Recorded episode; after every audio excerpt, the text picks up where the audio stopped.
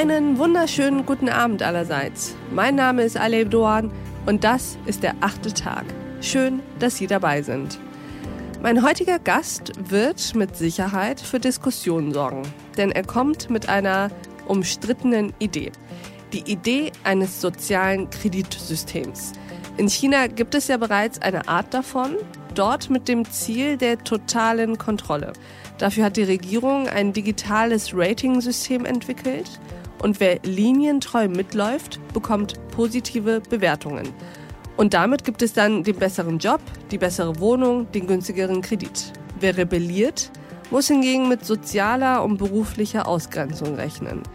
Es kann aber auch anders laufen, zum Wohle der Menschen und ohne Freiheiten zu verlieren. Das zumindest glaubt mein Gast, Silvio Weber. Er ist promovierter Biochemiker und leitender Wissenschaftler bei einem Unternehmen, das Krebstherapien entwickelt. Darüber hinaus beschäftigt er sich mit Gesellschaftsmodellen, die das menschliche Miteinander fördern. Lassen wir ihn zunächst mal Anlauf für seine Idee nehmen. Ja, guten Abend. Mein Name ist Silvio Weber und ich begrüße Sie bei meinen Gedanken zum achten Tag. Viele Themen wurden hier im Rahmen des Podcasts diskutiert. Meiner Kenntnis nach ist aber wenig von diesen vielen Aufbruchsgedanken geblieben, der Auftrag war ja, die Krise als Chance zu begreifen, aber das ist meiner Ansicht nach brutal gescheitert. Ja, warum ich das meine? Schauen Sie auf die Straßen, schauen Sie in die Supermärkte, schauen Sie in die Krankenhäuser und äh, noch viel wichtiger, schauen Sie mal in die Gesichter der Menschen, die dort jeden Tag unterwegs sind oder arbeiten. Ja, ist schon richtig. In den ersten Wochen der Krise gab es Hamsterkäufe und schrille Selbstdarsteller. Und trotzdem war da dieses Gefühl, dass sich irgendwas ändern könnte in unserer Gesellschaft, oder? Es gab dieses Gefühl, dieses Momentum, dass Empathie und Achtsamkeit den Klangschalenbereich verlassen und tatsächlich vielleicht mal ein ernst gemeinter und gewinnbringender Teil unserer Wirtschaft werden könnte. Ich erinnere mich da an solche Themen wie digital organisierte Nachbarschaftshilfe als Geschäftsmodell oder McDonalds-Mitarbeiter, die bei Aldi Haus helfen. Ja, und es gab sogar Politiker, die, zumindest war das mein Gefühl, seit langer Zeit den Menschen mal nicht mehr als potenziellen Wähler betrachteten, sondern als tatsächlichen Menschen, um den man sich kümmert, um den man sich sorgt und dem man auch seine eigenen Sorgen authentisch erklärt. Das Coronavirus verändert zurzeit das Leben in unserem Land dramatisch. Es ist ernst. Nehmen Sie es auch ernst. Seit dem Zweiten Weltkrieg gab es keine Herausforderung an unser Land mehr, bei der es so sehr auf unser gemeinsames, solidarisches Handeln ankommt. Wir müssen, auch wenn wir so etwas noch nie erlebt haben, zeigen, dass wir herzlich und vernünftig handeln. Es kommt ohne Ausnahme auf jeden Einzelnen und damit auf uns alle an. Passen Sie gut auf sich und auf Ihre Liebsten auf. Wir müssen mehr ins Handeln kommen. Und ich bin natürlich nicht der Erste, der sich darüber Gedanken macht. Ganz berühmt, Sir Richard Branson schrieb mal zu diesem Thema ungefähr das. Es wird in der Zukunft ein neues Ziel für Pioniere geben. Dort, wo die Grenzen zwischen Arbeit und Sinnhaftigkeit verschwimmen, da werden wir außergewöhnlichen Erfolg sehen.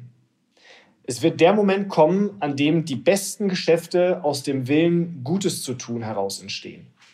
Ja, ich versuche mal wegzukommen von dieser Philosophie und äh, lassen Sie uns überlegen, was wir konkret tun können. Normalerweise, wer, wer hilft mit solchen Themen in der Gesellschaft? Medien, Religion, Politik und in letzter Zeit auch immer mehr die Wirtschaft, die helfen soll, unser gesellschaftliches Zusammenleben zu organisieren und äh, diesem Sinnhaftigkeit jenseits vom alleinigen Geldverdienen zu geben. Ich frage Sie mal, halten Sie das für realistisch? Ich halte das schon für realistisch, ja. Wie sehen Sie das denn?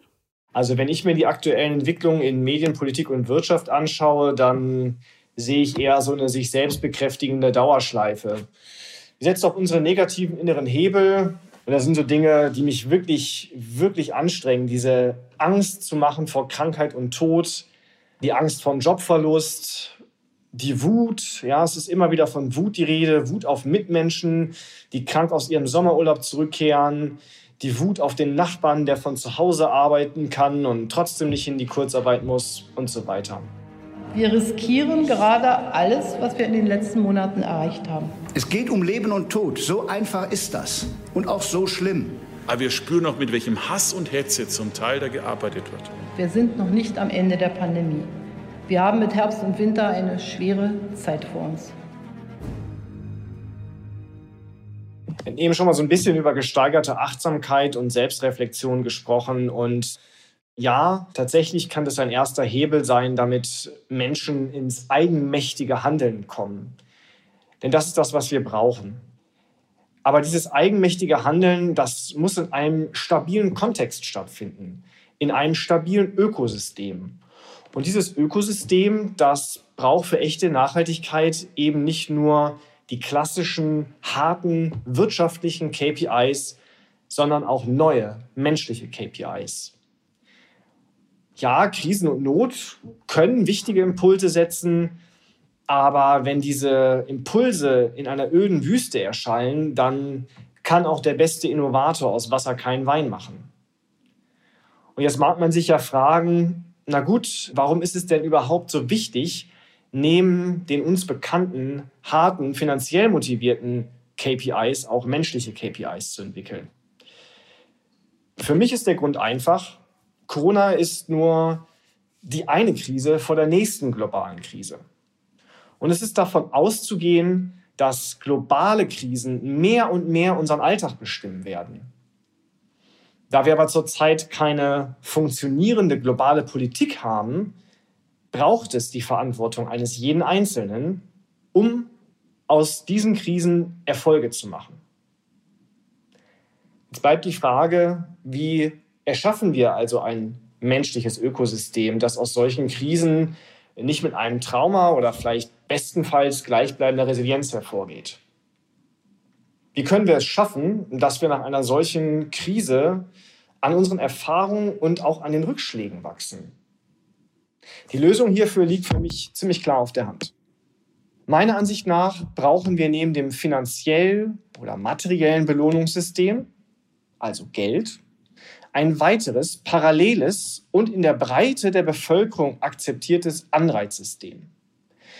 Das gutes Handeln im Auftrage der gegenseitigen Menschlichkeit und für ein gemeinsames, besseres Leben belohnt. Das klingt ziemlich schwammig und deswegen möchte ich nochmal erklären, was ich genau meine. Es geht hier um Qualität, um die individuelle Leistung von uns Menschen. Und das unabhängig davon, ob sie jetzt CEO eines großen DAX-notierten Börsenunternehmens sind oder ob sie eine Krankenschwester sind. Was im Vordergrund stehen sollte für dieses soziale Anreiz- und Belohnungssystem, ist die tatsächliche menschliche Leistung, die sie erbringen.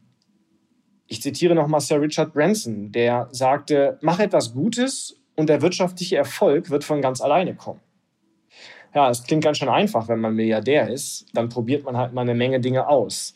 Und das ist genau der Knackpunkt. Was wir nicht machen können, ist ein System durch ein anderes System ersetzen.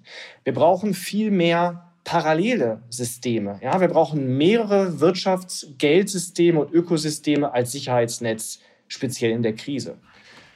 Da kann man sich natürlich fragen, gibt es solche Ideen und Gedanken nicht schon? Ja, tatsächlich. Da bin ich sicherlich nicht der Erste. Es gibt in Europa und auch in den USA hier und da überwiegend lokale Ansätze. Und äh, wenn man sich die anschaut, dann denkt man mehr an Räucherstäbchen, Sekte oder aufgewärmten Altkommunismus. Ich halte das für extrem unwahrscheinlich, dass sich hieraus ein Konzept für ein komplexes menschliches Ökosystem für Deutschland, Europa oder die ganze Welt ableiten lässt. Aber der Grundgedanke, der ist gut. Was ist denn mit dem Sozialkreditsystem Chinas? Gesteuert und bewacht von der Regierung bekommen Menschen dort Plus- und Minuspunkte für ihr Verhalten. Darauf basierend haben sie entscheidende Vor- und Nachteile im Alltag. Das ist doch das Ende der Freiheit. Ja, sicher. Es gibt durchaus Probleme in diesem System und die sehe ich auch. Ich meine, man muss sich das vor Augen führen. Das bedeutet ganz real, wenn man dort im Scoring nicht gut liegt, dass man nicht mehr international reisen darf unter Umständen, dass man bei der Auswahl von Geschäftspartnern hinten ansteht, dass man keine schöne Wohnung bekommt, keinen Lebenspartner, der selbst eine hohe Punktzahl hat. Dann werden Sie sich sagen, na gut, das, das ist ja kein Problem, wenn ich mich gut und der Gesellschaft dienlich verhalte, dann sollte ich doch in diesem Punktebereich überall hoch liegen im Scoring. Aber Sie müssen sich vor Augen führen, dass die kommunistische Partei in China vorgibt, was gut und was schlecht ist. Und das mag vielleicht durchaus mit ihrem eigenen Wertesystem kollidieren. Und diese gesellschaftliche Bevormundung, äh, ja, die kommt uns im Westen ziemlich fremd vor und erscheint auch undenkbar für unsere eigene liberale Gesellschaft. Für mich ist die Frage, wer bestimmt eigentlich, was gut oder schlecht ist? Denn ich finde diese Grundidee des chinesischen Sozialkreditsystems, nämlich diese gegenseitige Rücksicht, das Vertrauen ineinander und die Achtsamkeit, das ist für mich die Grundvoraussetzung, um auch in Zukunft gestärkt aus allen Krisen hervorzugehen, die uns unweigerlich als globale Gesellschaft treffen werden. Ich meine, wenn man sich überlegt, dass Geld, Kredit und Zinsen letztendlich auch nichts anderes als virtuelle Konzepte sind, die auf gegenseitigem Vertrauen fußen, dann ist einem schon klar, dass in Zeiten von Krisen dieses System außerordentlich fragil ist.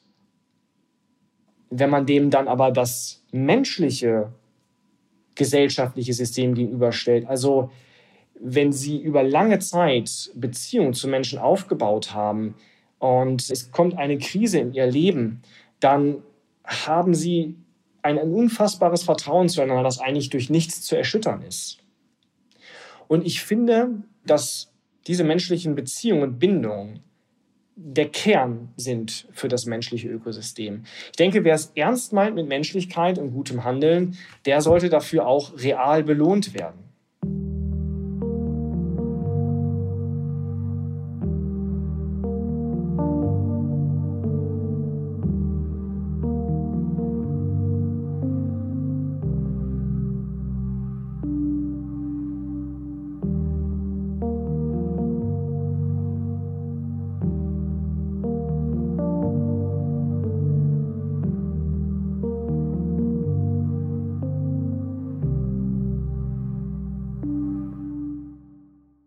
Wie können wir denn das chinesische Sozialkreditsystem nun in die individualisierte deutsche oder europäische Welt übertragen? Also für mich liegt es eigentlich auf der Hand. Und äh, wir übertragen das System, indem wir die Einschätzung, was gut und meinetwegen menschlich ist, denjenigen übertragen, die auch miteinander umgehen. Also den Menschen selbst und nicht jetzt einem Parteiorgan wie in China oder vielleicht einer Firma wie im Silicon Valley oder einem wie auch immer gearteten Gesetz oder Prozess. Einfach mal eine ganz wilde Idee. Warum könnten wir nicht jedem Menschen bei Geburt eine gleiche Startpunktzahl geben und diese dann entscheiden lassen, wann und wem sie hiervon etwas abgeben? Nach diesem Prinzip würden wir ja alle selbst Richterin, Henkerin und letztlich auch Angeklagte in einer Person sein. Ist es Naivität zu glauben, dass da ein faires System mit ehrlichem Gemeinschaftssinn entstehen kann? Nun, mein Gast glaubt nicht, dass das Naivität ist. Er hat diesen Optimismus. Ja, das klingt nach großer Verantwortung, aber es passiert für mich jeden Tag und auch immer zu in unserer Gesellschaft. Das ist gar nichts Neues. Es passiert, wenn Sie einem Freund beim Umzug helfen, ein Familienmitglied pflegen oder einem Kollegen einen Teil seiner Arbeit abnehmen, weil er oder sie einen schlechten Tag hat. Es passiert aber auch, wenn Menschen zum Beispiel alles in die Waagschale werfen, um ein technisches oder wirtschaftliches Problem zu lösen. Etwas ganz und gar Neues oder Einzigartiges erfinden, aber auch wenn sie einfach mal schnöde Routinearbeit verrichten, die sonst keiner machen will. Es geht also nicht immer um menschliche Interaktion.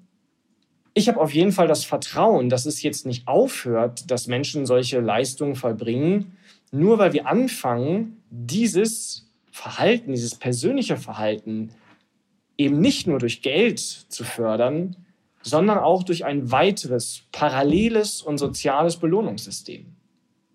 Unsere Welt rückt zusammen und wird immer komplexer und hiermit werden auch die Herausforderungen immer komplexer.